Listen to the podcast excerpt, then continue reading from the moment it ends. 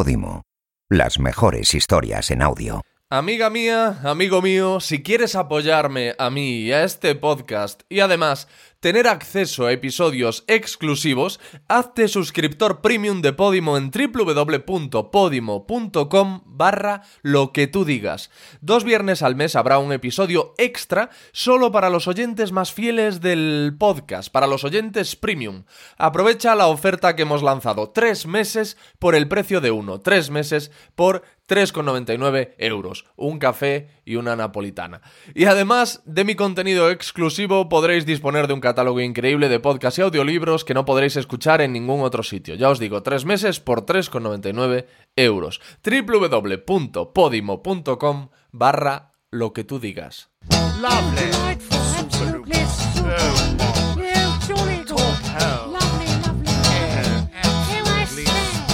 Lo que tú digas con Alex Fidalgo.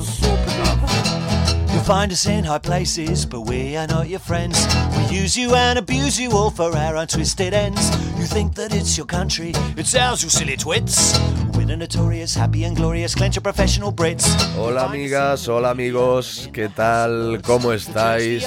Aunque no lo parezca, yo soy Alex Fidalgo. Lo que pasa es que soy la versión resfriada de Alex Fidalgo y esto que vais a escuchar es un extracto de mi conversación con Rubén Galgo, con mi amigo Rubén Galgo, director creativo especializado en branding, es decir, en creación y gestión de marcas, es el fundador del primer portal de branding en castellano, Brandemia, y del estudio de estrategia creativa especializado en branding, Brand Stoker. Quincenalmente publica eh, el primer podcast de branding, identidad visual y cultura de marca en castellano, que también se llama Brand Stoker, y en él eh, se adentra en la historia y las curiosidades de algunas de las marcas más populares del mercado. En esta charla me cuenta cómo trabaja Rubén, qué tiene en cuenta a la hora de crear la identidad visual de una empresa y cuál es el proceso. Esto es súper interesante, ya veréis. Hablamos de la historia de algunas marcas célebres eh, que yo ahora recuerde, contamos, me cuenta Rubén, coño, vamos a contar, yo no sé, me cuenta Rubén la historia de la marca Kellogg's, que de verdad merece la pena escucharla, es una historia muy curiosa, y de alguna marca más, y, y también hablamos de nuestras cosas, porque somos amigos y contamos batallitas personales. Si queréis escuchar la conversación íntegra, lo podéis hacer completamente gra- gratis en la app de Podimo. Y si además queréis apoyarme como creador y acceder a contenido exclusivo de lo que tú digas, como los dos episodiazos, los episodiazos con Joaquín Reyes y María Gómez, tenéis que entrar en www.podimo.com barra lo que tú digas. Y ya os digo, eh, ahí os cuento cómo os podéis hacer suscriptores premium y, y además de tener acceso a ese contenido exclusivo que os he mencionado, me estaréis ayudando a mí, estaréis ayudando a este podcast a mantenerse vivo y fuerte durante mucho tiempo. Sin más, os dejo con este fragmento de mi diálogo con el magnífico y magnánimo Rubén Galgo.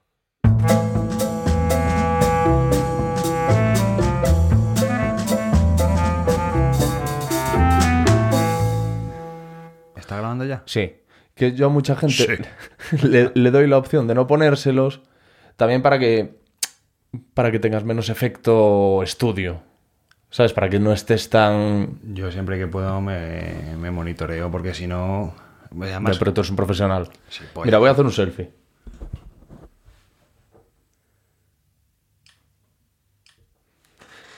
Tienes em, carita de foto. ¿Qué me quiere decir? Quiero decir, hay, hay gente, yo no sé, pero tienes que, estar, tienes que estar harto de conocer gente así. Hay gente que le haces una foto y tiene una cara para las fotos. Estás asintiendo con la cabeza. Tengo. Tienes carita de foto. No. Todo el, mundo, todo el mundo me dice que soy muy fotogénico. Pues yo me lo, me lo he mirado muchas veces y es verdad que ya tengo... un- Joder, ya, pues como todo el mundo. Tú te haces una foto y sabes las que te salen mal, las que no me gusta la pose, me gusta mirando para Cuenca, me gusta... Pues yo igual. Ah, sí. Pero, o sea, entonces hay una estrategia detrás. Mi estrategia es que tengo la barbilla metida para adentro y que no puedo salir. No puedo salir en un programa tan prestigioso con la, con la barbilla metida para adentro, tío.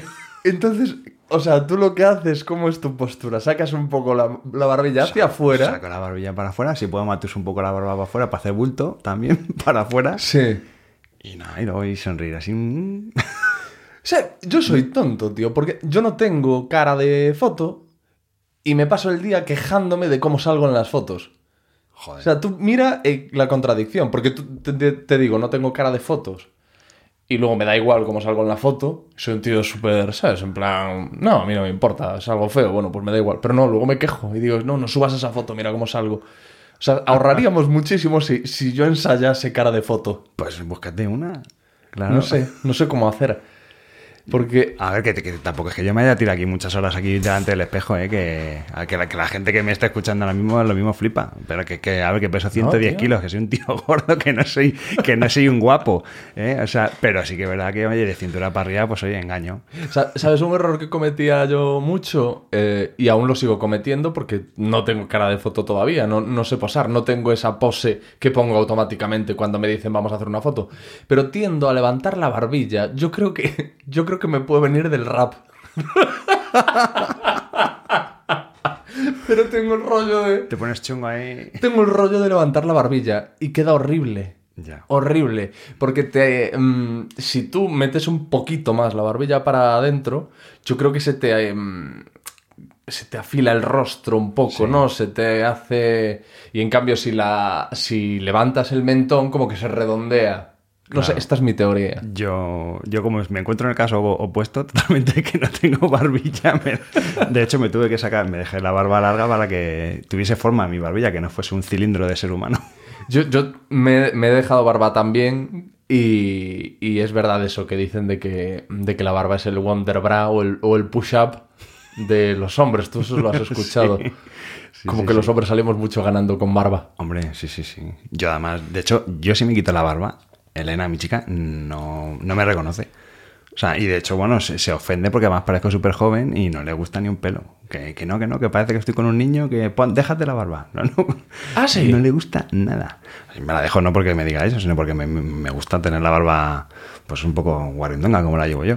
Pero, pero vamos, sí, sí, sí. ¿Y, y tus hijos? ¿Tú ¿Tienes más de un- Tienes dos. Dos hijas. Dos hijas. Pues mira, el otro día, hace poco, me, me, me quité la, me quité un poco de barba y no le gustaba nada. No me reconocía. No me quería. Digo, ven aquí, dame un beso, hija, que, que ya no pincho. Y, se piraba, se, se escondía detrás del sofá. Digo, pero ven aquí, hija. Digo, ven aquí. Pero nadie quiere tu verdadero yo. Efectivamente, ¿Qué soy, soy un impostor. Ostras, tío. No, no, pues yo igual. Yo he cogido, me he dejado barba, entre otras cosas porque estaba hasta los mismísimos de las maquinillas, de, Ya. las, de las Gillette y todo eso, y de la irritación y de... Y esto es lo mejor del mundo, tío. Hmm.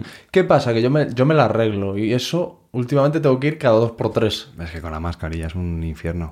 Porque De- a mí se me dispara, ¿sabes? Además, sí. yo- a mí se me abre. Se me abre y se me queda así como un, como un sátiro. Mira, eh, te decía yo esta mañana o ayer que, que en el gimnasio al que voy y al que, por cierto, voy a dejar de ir. no sé si debo decirlo. No, no, a mí me da igual. Vale, Ya no son clientes. vale.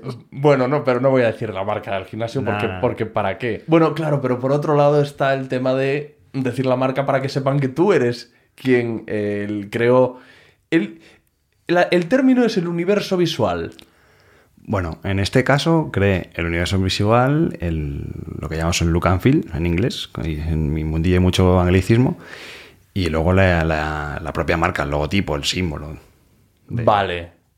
Y, y- y- y, o sea, vamos a ver, por un lado está el logo, porque yo quiero enterarme de esto. Por un lado está el logo. Logotipo, palabra, Nike. palabra, no, Ah, vale. error. Vale. El Nike, el- lo que es el swoosh, este, el simbolito, ¿Sí? eso es el símbolo de una marca. Vale.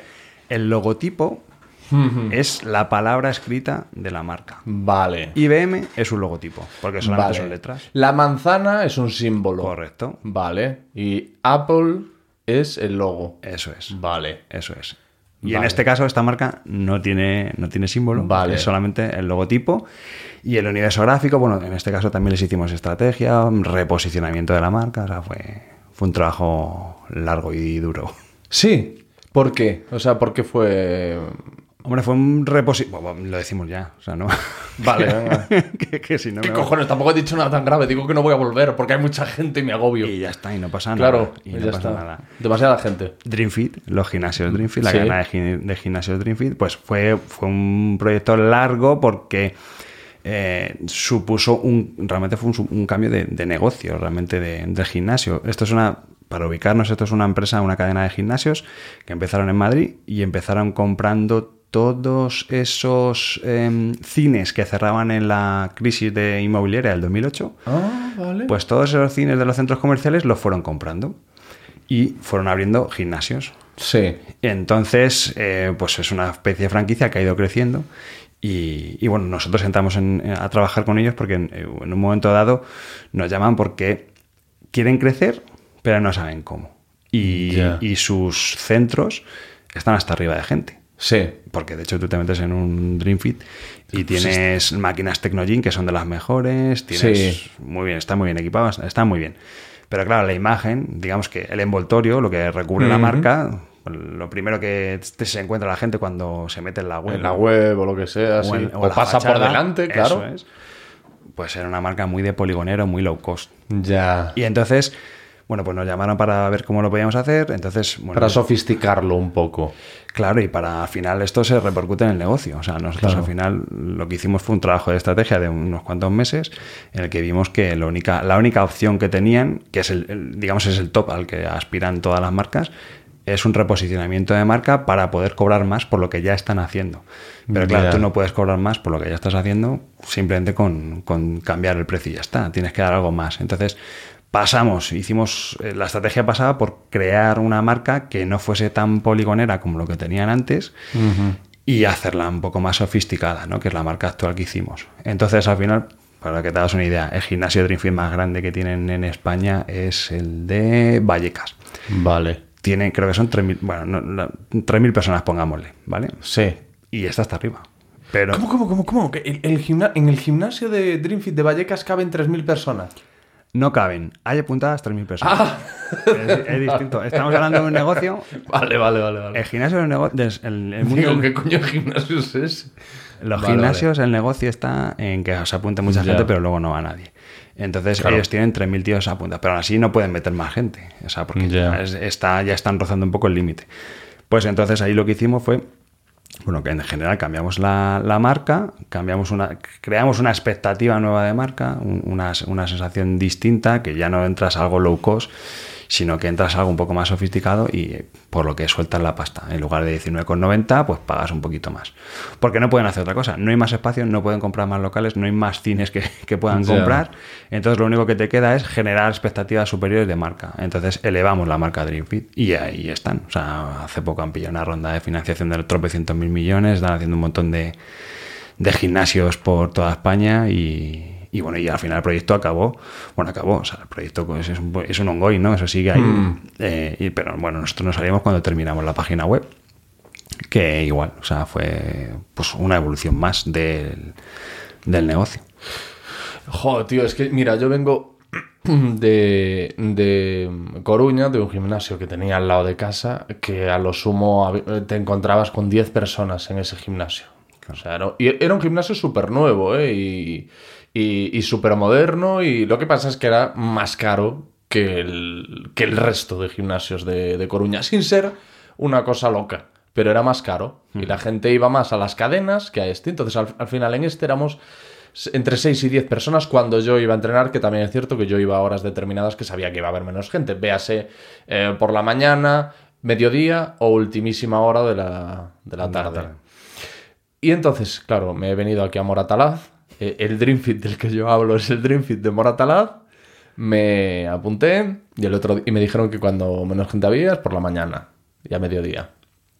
El otro día fui, pues eso, eh, en plan 12 de la mañana y para mí lo que me encontré allí es muchísima gente. Y yo se lo le pregunté luego otra vez al de la puerta, mira, ¿y a qué horas hay menos gente? Y él me dijo, de 7 de, siete de la mañana a 5 de la tarde. Y digo, ya, pero una hora que haya menos gente. Y me dice, muy majo él, de 7 de la mañana a 5 de la tarde.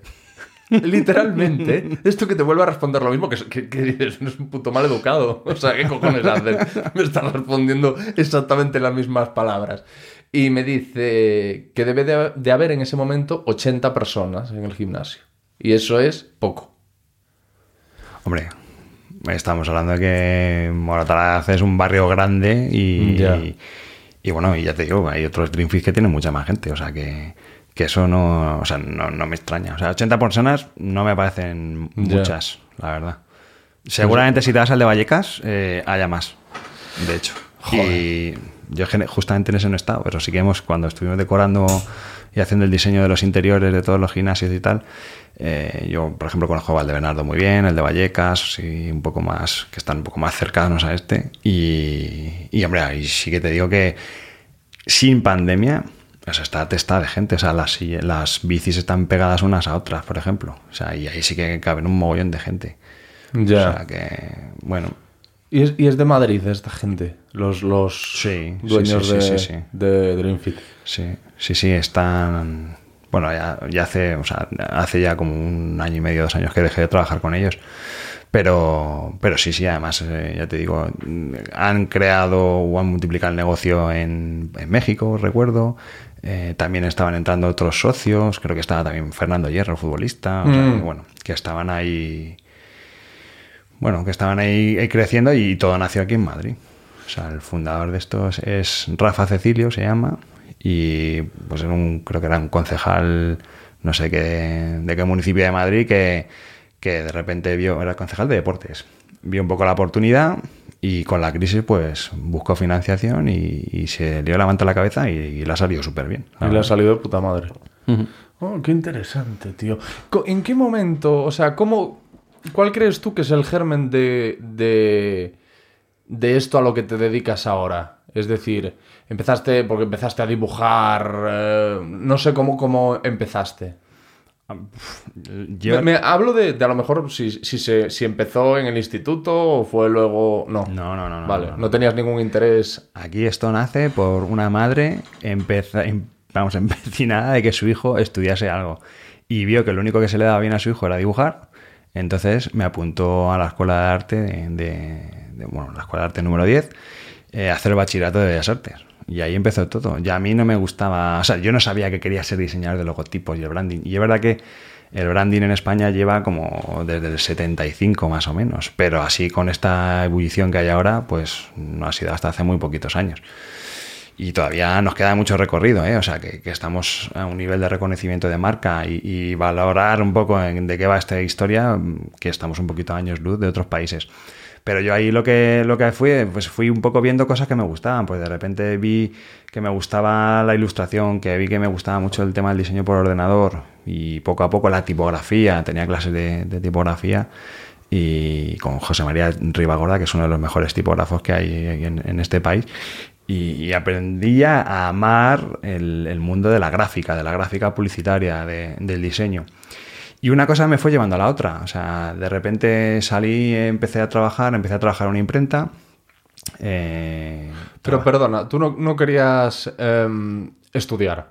Digo porque dices que nació esto del empecinamiento de tu madre. Sí, o sea, yo quería estudiar, no era un gran estudiante, las cosas como son, Sí. eh, pero siempre pues estás en esa edad de los 15, 16 años que no sabes muy bien qué vas a hacer con tu vida Sí. y, y mi madre dijo, pues mira chico, si a ti se te da bien dibujar, vamos a buscar algo que pueda ser estar relacionado con esto. Y entonces Tampoco la búsqueda es- eh, duró muchos días.